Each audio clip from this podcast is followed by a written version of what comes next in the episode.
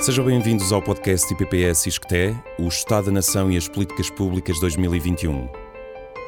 Governar em estado de emergência, com a coordenação de Ricardo Paes Mamed e Pedro Adão e Silva.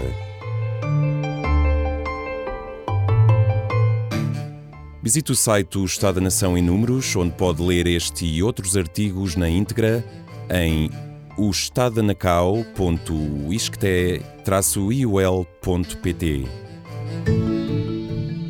Habitação, por Teresa Costa Pinto. Diagnóstico.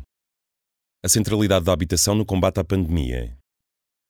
A pandemia transformou a casa na linha da frente da defesa contra o coronavírus. Fica em casa foi o slogan de porventura mais proclamado no mundo nos últimos 15 meses.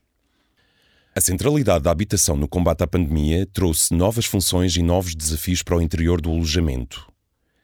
Se a casa é, por definição, local de proteção e segurança e palco da vida familiar, passou a acumular outras funções, como local de trabalho, de ensino, de prestação de cuidados de saúde, de lazer e de desporto, alterando as formas de ocupação e de uso do espaço doméstico, obrigando muitas vezes à reconfiguração deste espaço. Estes novos desafios deram visibilidade à discussão sobre as condições em que a habitação pode assegurar proteção, segurança e privacidade. O espaço disponível, as condições de habitabilidade, as várias densidades urbanas, a capacidade de fazer face aos custos da habitação são importantes marcadores da desigualdade inerente às formas de habitar, e o que a crise veio expor foi uma forma socialmente muito assimétrica de vivenciar a pandemia no interior da habitação. Em 2018, o Instituto da Habitação e Reabilitação Urbana no âmbito do Levantamento Nacional das Necessidades de Realojamento Habitacional, identificou cerca de 26 mil famílias em situação de carência habitacional grave. Números depressa ultrapassados por novos dados revelados pelas estratégias locais de habitação dos municípios. Em 2019, a sobrelotação dos alojamentos continuava a revelar um valor preocupante, atingindo 9,5% da população, valor que ultrapassava os 18% no caso da população em risco de pobreza. No mesmo ano, cerca de 19% da população portuguesa não conseguia aquecer a casa, enquanto esse valor era de 6,9% na União Europeia. E um quarto da população vivia em habitações com problemas de umidade e infiltrações, o segundo valor mais elevado da União Europeia. A pandemia expôs e exacerbou outras crises no domínio da habitação, as designadas crises lentas, endémicas na sociedade portuguesa.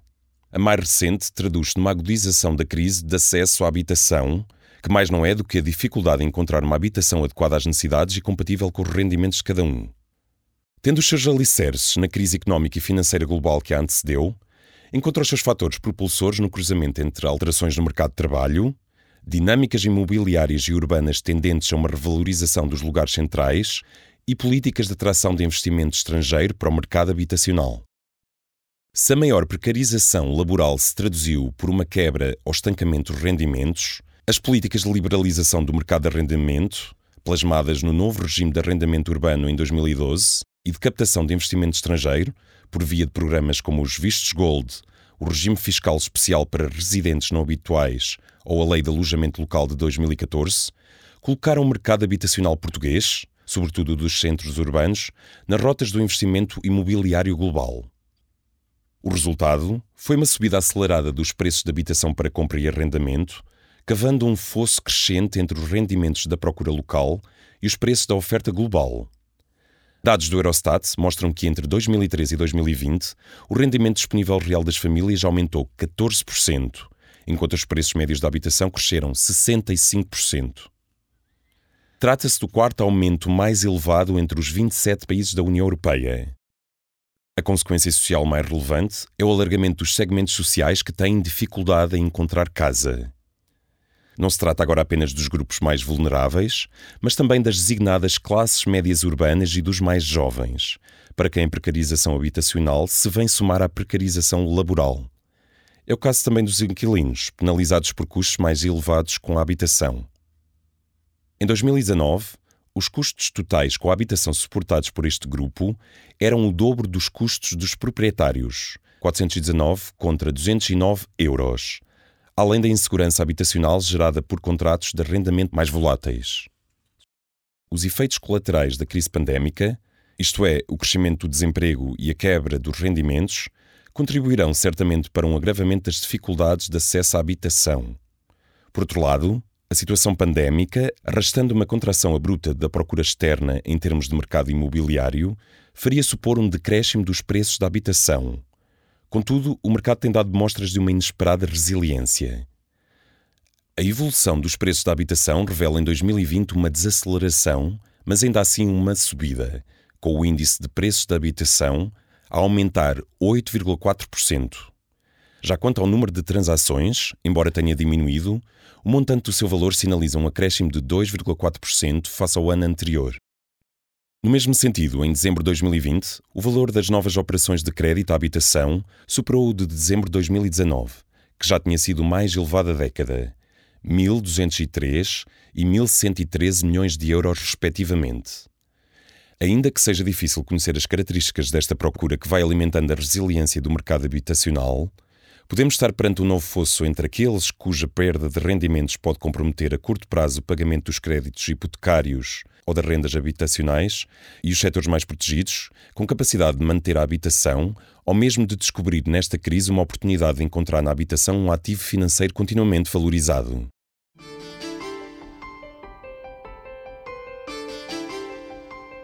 Habitação. Análise de política. Empréstimos de apoio ao arrendamento, uma medida de fraco alcance e curto prazo para uma crise vasta e de longo prazo. Face à redução da atividade económica e à expectável perda de rendimentos devido à situação pandémica, muitos países lançaram medidas preventivas que visavam proteger o direito à habitação. Proibir despejos, congelar as rendas, impedir a cessação de contratos de arrendamento durante a pandemia proteger os sem-abrigo e criar instrumentos que permitam suspender o pagamento das rendas e hipotecas têm sido algumas das medidas implementadas em muitos países da OCDE. Em Portugal, foram adotadas medidas de proteção, quer a inquilinos, quer a proprietários com créditos hipotecários, esperando-se cobrir deste modo a população com os encargos mais elevados com a habitação. Uma destas medidas foi o apoio ao arrendamento através de empréstimos concedidos pelo Instituto da Habitação e da Reabilitação Urbana. No âmbito das medidas extraordinárias de resposta à situação epidémica, foi criado em abril de 2020 um regime excepcional para as situações de atrasos no pagamento das rendas habitacionais, que prevê o acesso a um empréstimo sem juros a contrair junto do Instituto da Habitação e da Reabilitação Urbana. São elegíveis para este apoio arrendatários que cumulativamente apresentem uma quebra de rendimentos superiores a 20% e uma taxa de esforço com o pagamento da renda superior a 35% dos rendimentos do agregado familiar. Esta taxa de esforço passou depois para 30% na Lei 75A de 2020. Em dezembro de 2020, estabeleceu-se a possibilidade de este empréstimo ser convertido em empréstimo a fundo perdido no caso dos agregados familiares mais vulneráveis que apresentem uma taxa de esforço de 100%, para o que foram destinados 1,5 milhões de euros dos 4 milhões de dotação global da medida. Podem beneficiar deste empréstimo os arrendatários de habitação destinada à sua residência permanente, os estudantes com contrato de arrendamento de uma casa situada a mais de 50 km da residência habitual do seu agregado familiar e os fiadores de arrendatários estudantes. Nos seus objetivos e pressupostos, esta medida é de grande relevância social, dadas as desvantagens cumulativas que têm recaído sobre o grupo dos arrendatários, penalizados por menores rendimentos e custos mais elevados com a habitação. Enquanto o rendimento anual mediano dos proprietários se situava em 2019 em 10.400 euros, o dos arrendatários era de 8.190 euros. No mesmo ano, em Portugal, 5,7% da população vivia em agregados sobrecarregados pelos custos com a habitação, mas este valor ascendia a 26,3% no grupo dos arrendatários no mercado privado, enquanto atingia apenas 2,7% dos proprietários com hipotecas. A estas desvantagens soma-se a insegurança habitacional, fruto de contratos informais e de duração muito limitada. Neste contexto, agravado por uma expectável quebra de rendimentos, seria de prever uma adesão significativa a esta medida. Contudo, entre abril de 2020 e março de 2021, foram recebidos pedidos de empréstimo de apenas 2.515 famílias. Destes, apenas 756 foram aprovados, o que corresponde a uma taxa de aprovação de cerca de 30%. Estes números sugerem algumas reflexões. A primeira, sobre a débil adesão a esta medida. Se tivermos em conta que em 2011 existiam cerca de 800 mil famílias arrendatárias em Portugal, facilmente se conclui da ínfima parte que recorreu a esta medida e da ainda mais ínfima parte que dela beneficiou, vendo a sua candidatura aprovada. Uma das razões terá a ver com uma das características do mercado do arrendamento português, a informalidade de muitos contratos de arrendamento. Em comunicado do Ministério das Infraestruturas e da Habitação de 12 de janeiro de 2021, refere-se que os principais fatores responsáveis pelo indiferimento ou pela rejeição das candidaturas se devem à existência de desconformidades quanto ao comprovativo da relação contratual ou da quebra de rendimentos. Já a segunda razão prende-se com a possibilidade de os arrendatários terem privilegiado uma negociação direta com os senhorios. Os resultados de um inquérito sobre habitação e Covid-19, publicados em julho de 2020 por uma equipa da Dinâmia 7 Isqueté, destacavam quanto à solução encontrada para fazer face às dificuldades de pagamento das rendas, a clara preferência pela negociação direta com os senhorios, em detrimento dos apoios públicos. Dos arrendatários entrevistados, 20% tinham negociado ou pensavam negociar com a senhoria a redução ou suspensão temporária da renda, enquanto apenas 2,6% admitiam ter pedido ou irem pedir um empréstimo ao Instituto da Habitação e Reabilitação Urbana. Entre as razões que podem justificar esta preferência estão o desejo de evitar a acumulação de dívida, assim como a complexidade, o caráter burocrático e a exigência dos critérios de elegibilidade. A segunda reflexão é suscitada pela comparação com o volume de pedidos para moratórias de crédito à habitação. Em janeiro de 2021, o Banco de Portugal dava conta de um montante global de 20 mil milhões de euros em moratórias de empréstimos a particulares. 86% dos quais correspondiam a empréstimos para habitação, na ordem dos 17.145 milhões de euros. Já no universo dos empréstimos para habitação, 17,8% estavam em moratória, correspondente a 302.868 devedores, ou seja, 74,2% dos devedores particulares.